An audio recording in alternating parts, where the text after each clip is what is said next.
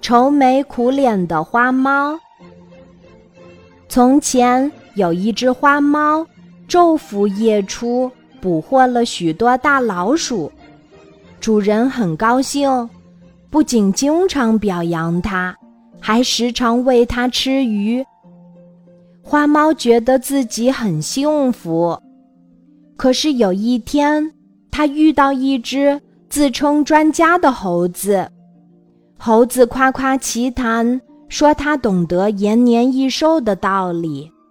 花猫很想长寿，就到主人家偷了一些香蕉送给猴子，然后请他告诉自己应该怎样做。于是猴子告诉他秘诀，花猫听了很高兴，感到有幸遇到这只聪明的猴子。此后，他按照猴子说的话去做，可是时间不长，花猫就被主人赶出了家门。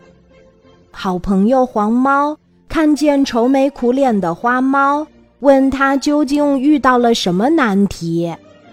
花猫说：“猴子告诉我，不要熬夜为主人捕鼠啦，要像主人那样晚上睡觉。”白天干活儿，而且睡得越早越好，最好晚上七点就睡，就一定能够长寿。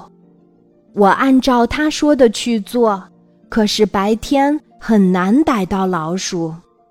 我既想逮老鼠，又想长寿，究竟怎么办才好呢？